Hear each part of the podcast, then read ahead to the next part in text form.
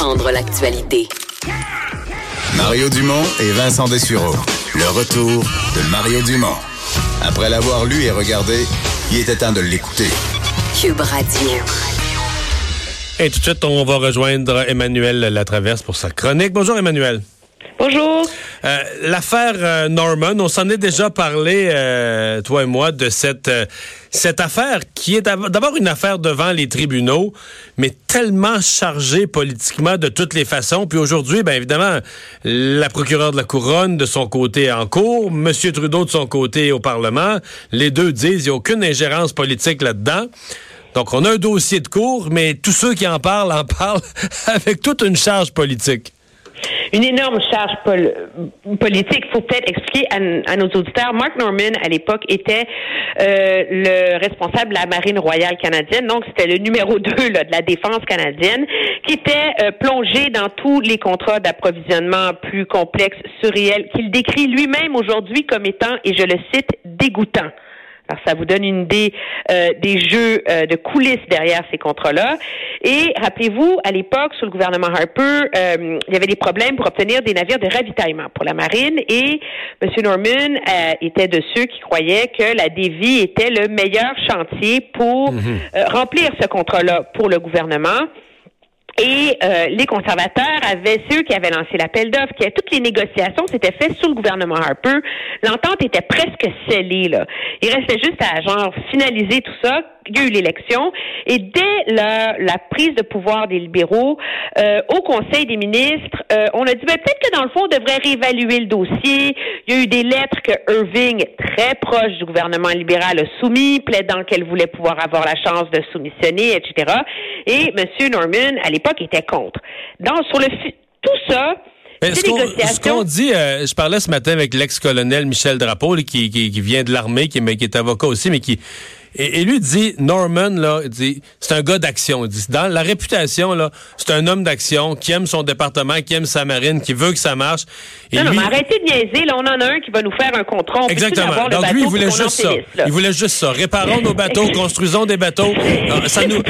Parce que lui était découragé qu'on avait une marine de vieux rafiaux, alors que le Canada, c'est de l'eau, c'est de l'eau sur trois, trois façades sur quatre, là, tu sais. Oui. Mais ce qui est arrivé, c'est que c'est parce que les discussions au Conseil du ministre ont été coulées dans la presse à un collègue de CBC, James Cudmore, que finalement, le gouvernement a été mis sur la sellette. Il y a une montée de boucliers, que le gouvernement est obligé de se raviser et de signer le contrat à la défi. S'en est suivi une enquête interne hallucinante où finalement, on a placé le blâme sur les épaules de M. Norman. Il y a eu une enquête de la GRC. Il a été accusé de bris de confiance.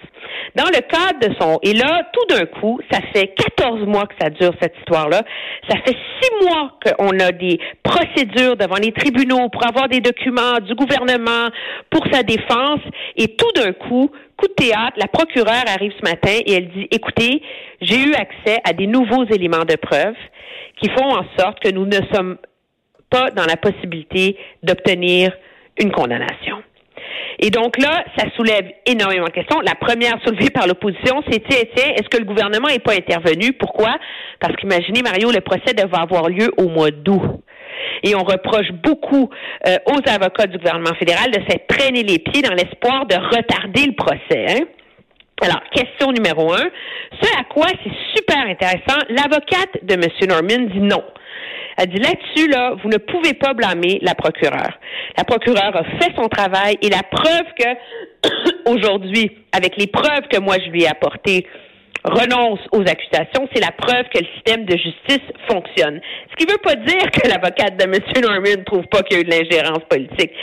L'ingérence politique est là où on l'attend pas. L'ingérence politique, on la voit dans la chasse aux sorcières qui a été lancée contre M. Norman et contre le fait qu'on fait valoir que l'enquête de la GRC et l'approche du gouvernement fédéral face aux, euh, aux tribunaux a euh, été fait avec un billet où on a présumé de sa culpabilité. C'est comme si la GRC avait fait enquête seulement sous un angle, sans évaluer l'ensemble des pistes possibles. Et ce qu'il y a d'absolument choquant dans ce qu'on a appris aujourd'hui, c'est que Comme vous savez, ça fait à peu près six mois que la procureure, l'avocate de M. Norman, essaie d'avoir accès à la correspondance, au dossier, à toute la paperasse, à l'ensemble de l'œuvre de ce, dossier d'approvisionnement-là, et que le gouvernement se traîne les pieds, euh, etc. Et elle dit, on s'est rendu compte au fur et à mesure qu'on a réussi à avoir des documents, qu'il y a des documents que nous, on avait, qui étaient en la position du gouvernement, auxquels la GRC avait pas eu accès et auxquels les procureurs n'avaient pas eu accès. Alors, c'est comme si, en coulisses, au conseil privé, au bureau du premier ministre, on avait tiré les ficelles pour diriger l'enquête dans une seule direction. Et c'est là qu'il y a de très, très, très graves questions qui se posent sur euh, la justice dans ce pays et, euh, et parce qu'il faut pas comprendre que la seule façon dont on en est arrivé là, c'est que M. Norman, il a embauché la plus grande avocate au criminel au Canada et il a dépensé 500 000 dollars à ce jour pour sa défense. Bon, là, euh, tu nous as fait la, trame narrative du, du, téléroman. Je vais te poser des questions sur des personnages. Euh, on dit, tous ceux qui parlent du dossier, là, en privé comme en public, disent, une des craintes de M. Trudeau, c'est que ce dossier fasse réapparaître le nom de Scott Bryson, l'ancien président du Conseil du Trésor, qui tout de suite euh, au fait là a dit euh, moi je, retourne à la vie privée, je quitte la politique. Euh, Est-ce que son départ pourrait être lié à cette histoire Est-ce que son nom aurait pu réapparaître dans le procès? Son nom serait réapparu dans, dans le procès, il aurait été appelé à témoigner parce que c'est lui qu'on blâme pour avoir voulu euh, revoir le dossier et possiblement essayer de donner le contrat à la Irving. Tout ça s'est déroulé au Conseil des ministres. On n'a pas le détail de ces discussions-là. Mais c'est sûr que, comme il était président du Conseil euh, du, Trésor, euh, il est une personne clé dans cette saga-là et dans les manœuvres politiques pour essayer de retirer le contrat à la Dévie. Donc, c'est certain qu'il aurait été appelé à témoigner. Est-ce que vraiment c'est à cause de ça qu'il s'est retiré? Il y a des thèses différentes à Ottawa. Plusieurs personnes très proches de lui à qui moi j'ai parlé qui me disent écoutez, il y en avait marre, il y en avait marre d'être président du conseil privé dans un gouvernement qui dépense à la va comme je te pousse, il y en avait marre ouais. du contrôle du bureau du premier ministre, il serait jamais ministre des Finances, son chum est bourré d'argent, il avait envie de rentrer à la maison, de faire d'autres choses de sa vie. Alors, on le saura jamais. Si les, les deux peuvent être vrais. On l'aurait su, mais les deux thèses se valent. Ouais. Euh, bon, autre personnage du, du téléroman, et lui est apparu au cours des derniers jours, euh, c'est Andrew Leslie, euh, qui, qui, connaît bien, qui a été un haut gradé lui aussi de l'armée canadienne, un ami personnel de, de, Mark Norman. Lui, son nom a fait beaucoup de bruit. C'est un député de M. Trudeau dont le nom a fait beaucoup de bruit ces derniers jours. Ben oui, parce qu'il faut, faut pas oublier qu'il y a une époque où M. Leslie était le général en charge de la guerre en Afghanistan. Euh, il avait été pressenti pour être nommé chef d'état-major. Et quand M. Trudeau l'a recruté, c'était la vedette ultime. Euh, et qui a été complètement tassé, marginalisé par son gouvernement. Il annonce qu'il ne se représente pas et qu'il va témoigner pour la défense. Alors là, on avait un des militaires, des ex-militaires les plus respectés au pays, qui est au courant de énormément de secrets entourant, entre autres, ce dossier-là et d'autres, et etc., qui allait aller se ranger du côté de M. Norman. Et, Alors, et qui est un député libéral qui pouvait devenir un autre Jody Wilson-Raybould, cela étant dit, là. Ben, c'est très certainement qu'il aurait été placé dans une position de le faire. Et on s'entend que le fait qu'il ait annoncé qu'il ne se représentait pas et qu'on apprenne le lendemain qu'elle allait témoigner pour M. Norman, on va se poser bien des questions à savoir si les deux ne sont pas liés, hein? Alors, poser la question, c'est un peu y répondre. Mais ce que ça, ce que ça projette là, en, encore comme, comme image de ce gouvernement-là, c'est un gouvernement qui dit faites ce que je dis, faites pas ce que je fais. C'est un gouvernement qui a un discours extraordinaire sur la transparence, sur l'ouverture, sur la modernité, etc., et la justice, et j'en passe, et que dès qu'il y a une l'occasion de lever le voile sur les manœuvres, les manigances de coulisses, c'est pas beau, ça sent pas bon et, euh, et, et, et, ça, et ça soulève de très, très graves inquiétudes, à savoir que c'est une vieille façon de faire de la politique où on règle des comptes, où on se débarrasse des gens euh, qui font pas notre affaire, et c'est tout le contraire que ce que M. Trudeau avait plaidé euh, sur la place publique en campagne électorale.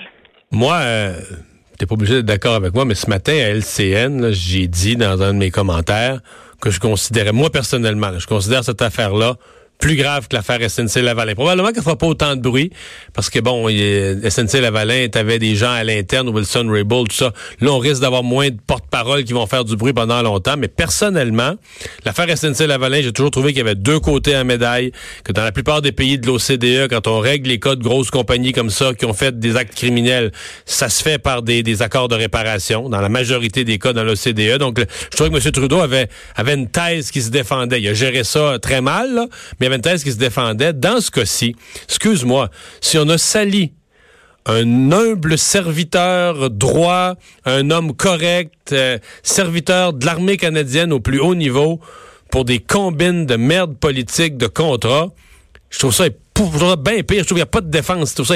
Si c'est ça, donc et, là, je trouve que M. Trudeau doit des réponses aux Canadiens, doit des explications aux Canadiens plus convaincantes, plus parce que là, un matin, là, il y avait une phrase, là, une phrase tout essoufflée en bras de chemise à nous dire qu'il n'y a pas eu d'ingérence politique, puis c'est tout. Moi, ça me ça me ça me satisfait pas. Là.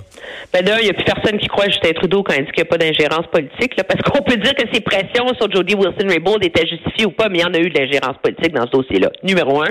Numéro deux, je suis d'accord avec toi. Je pense que sur le fond, c'est beaucoup plus grave euh, parce que euh, justement parce que la seule façon dont cet homme-là s'en est tiré, c'est parce qu'il a dépensé un demi-million de dollars. C'est parce qu'il a trouvé les moyens, demandez-moi pas comment il est arrivé, d'amasser ces fonds-là. Parce qu'au début, le gouvernement, là, aujourd'hui, ils disent qu'ils vont payer ses frais d'avocat, tant mieux, mais au début, le gouvernement a refusé de le faire. Et donc, euh, n'importe on peut présumer que beaucoup d'autres très, très hauts fonctionnaires dans une position semblable n'auraient pas eu les moyens de s'embaucher la, plus grande équipe de criminalistes au Canada pour mener cette bataille-là contre l'ensemble du gouvernement. On se ramasse avec un haut fonctionnaire de l'État qui se bat contre la machine du pouvoir du premier ministre. Parce que tout ça, c'est la divulgation de documents que le gouvernement refusait de faire et donc lui refusait d'assurer sa propre défense. Là. Alors, tout est horrible dans cette histoire-là. Il y a le fait qu'on l'ait sali, qui est horrible. Il y a le fait que, de toute évidence, il y a une partie de l'enquête qui a été mal été faite qui est horrible. Et il y a le fait que le gouvernement tentait, sous prétexte de confidentialité et de préserver sa propre réputation, tenter d'empêcher un homme d'assurer sa défense devant les les tribunaux. Alors, c'est, un portrait dévastateur du fonctionnement à l'interne de ce gouvernement-là. Et heureusement que finalement, dans le dossier, la procureure d'après l'avocate de monsieur euh, de monsieur Norman qui n'est pas une enfant sage là, qui a pas la langue dans sa poche là, euh, dit c'est pas le procureur qu'il faut blâmer, c'est le gouvernement. Et ce qui va faire mal, c'est que c'est pas fini cette histoire là, Mario. Monsieur Norman a été très clair aujourd'hui. Il a dit j'ai une histoire à raconter aux Canadiens et je vais le faire dans les prochains jours. Mon idée, ce n'est pas de blâmer qui que ce soit, mais de m'assurer qu'on tire des leçons de ce qui m'est arrivé. Ça serait, assez difficile de penser. Ça serait difficile. La, la dernière fois qu'on en parle. C'est assez difficile de penser que le récit de son histoire va être positif pour le gouvernement là. C'est assez difficile de penser à ça quand on voit euh, l'horreur là que cet homme-là euh, a vécu depuis euh, depuis plus plus de 14 mois. Merci Emmanuel. Très bien, au revoir. Au revoir. On s'arrête pour la pause. Le retour de Mario Dumont. J'appelle mon avocat. Eh bien, je demande au jury de bien réfléchir et de bien observer. Nous avons en face de nous une coupable. Une série hebdomadaire sur l'actualité juridique. Que ce soit pour des questions de divorce, de droit international ou d'affaires criminelles, l'animateur et avocat François-David Bernier répond aux questions de l'actualité, mais aussi aux questions du public. Ma passion, c'est vraiment de vous faire comprendre l'actualité judiciaire, aller d'un coin, aller dans les coulisses, rendre ça intéressant et même divertissant. Allez, écoutez, vous ne serez pas jugé. J'appelle mon avocat les dimanches de 10 à 11 sur Cube Radio et en balado sur l'application et le site cube.radio. Cube.radio.